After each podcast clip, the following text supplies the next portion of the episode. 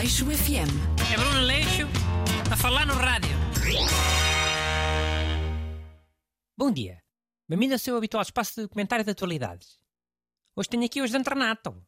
Não era o dia dele, mas ele, mas ele pediu para ser o comentador de hoje. Já, não podia deixar de vir para celebrar a derrota do Bolsonaro. Viva a democracia! Acabou o terror, acabou o fascismo. Então, mas tu és pró Lula ou és só anti-Bolsonaro?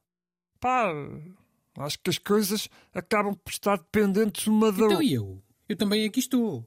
É. Estás, mas nem devias estar. Não trocaste o programa de hoje pelo Aleixo Amigo, de sexta-feira? Renato. Ah, perguntaste-me se eu podia fazer o programa de sexta. Não disseste que não era para vir hoje. Pá, olha, se calhar esqueci-me de dizer essa parte. Mas eu achava que tinha ficado subentendido, não é? E vocês também podiam perfeitamente resolver essas coisas sozinhos. Tenho nada que, que ser aqui o, o, o vosso moço de recados. Mano, eu pedi-te para tu perguntares ao Busto, porque é uma cena que também tem que passar por ti. Tu é que és o coordenador do programa. É pá, mas acho que isso me faz alguma diferença. Eu sei lá o que é que é o, o ajudante de cada dia, de core. É o que apareceu na, na RTP essa manhã. Se nem me dissessem nada, eu nem dava por ela. Então da próxima basta avisar o Busto. E por ti é na boa. Não é avisar. É perguntar se pode ser. Imagina que eu não posso no outro dia. Ou que queria falar do assunto que me calhava a mim. Já, ok, eu pergunto, pronto. Mas tu queres falar hoje, é? Pá, é o meu dia. Se calhar gostava de falar um bocadinho, sim. Calma-te. Só estava a perguntar porque o, o Renato pediu para vir sozinho, não é? Já, se quisesse falar a três, tinha aparecido e pronto. Não pedia para trocar, não é? Ah, ok. E o facto de eu estar aqui à mesma não faz diferença, não é? Ninguém me avisou, vinha à mesma, mas problema meu. Ok. Vá, pronto, vá. Não fiques assim. A gente deixa de falar um bocadinho à mesma, vá. Já, mas menos que eu. Não, deixa estar, não é preciso. Pronto. Então vamos fazer um debate. O Renato fala mais porque é para o Lula, foi ele que ganhou, e o Busto, que está ali amoado, é para o Bolsonaro. É, exato. É, é mesmo por isso que eu estou amoado, sim. Ixi, então nem nada, mano. Bolsominion. Sempre desconfiei. Pá, desconfia do que tu quiseres. Não sou bolsominion nenhum. Olha, isso falassem das eleições, mas é. Já se perdeu metade do tempo com esta conversa. Tem razão, tem razão, vá. Vamos mas é fazer isto de uma maneira mais séria, só nunca mais.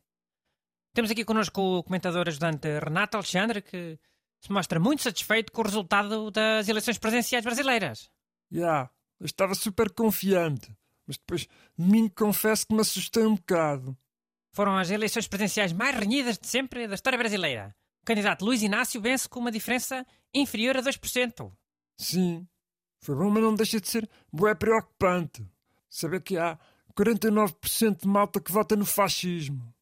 Tenho medo que ainda tentem fazer algum golpe de Estado ou uma cena assim.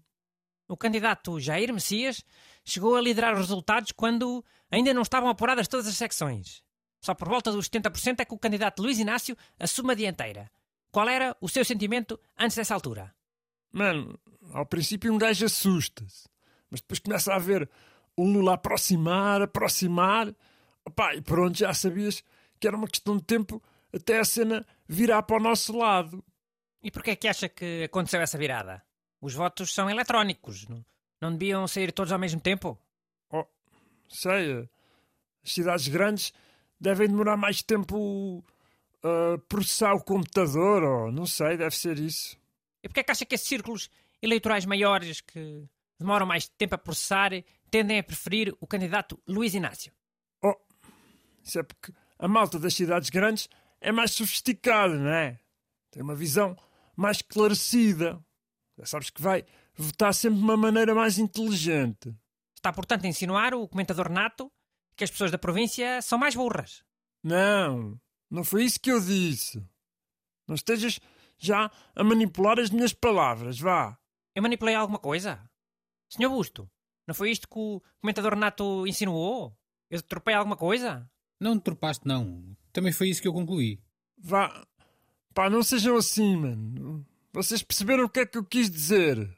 Comentador Busto, eh, pegando nas palavras do comentador nato, acha plausível ocorrer um golpe de Estado em Brasília? Pelos apoiantes do candidato Jair Messias? Acredito que haja esse sentimento de revolta nos apoiantes, sim. Mas daí até haver mesmo um golpe de Estado, com militares, ainda vai um bocadinho. Olha, até pode haver uma cena só com civis, tipo aquela invasão do Capitólio. Não te esqueças que o Bolsonaro é bom imitador do Trump e os apoiantes dele também. Não me admirava nada. É. Fica o alerta para as pessoas que vivam em Brasília. Se virem um homem em tronco nu, todo pintado, com uma cabeça de um. Era uma, era uma cabeça de quê? Aquilo era um búfalo. Era de um bisonte. Ah, mas pronto, isso não há no Brasil. Olha, eh, se virem um homem em tronco nu, todo pintado, uma cabeça de boi, a rondar o Palácio do Congresso, alertem imediatamente as autoridades. Aleixo FM. É Bruno Leixo a falar no rádio.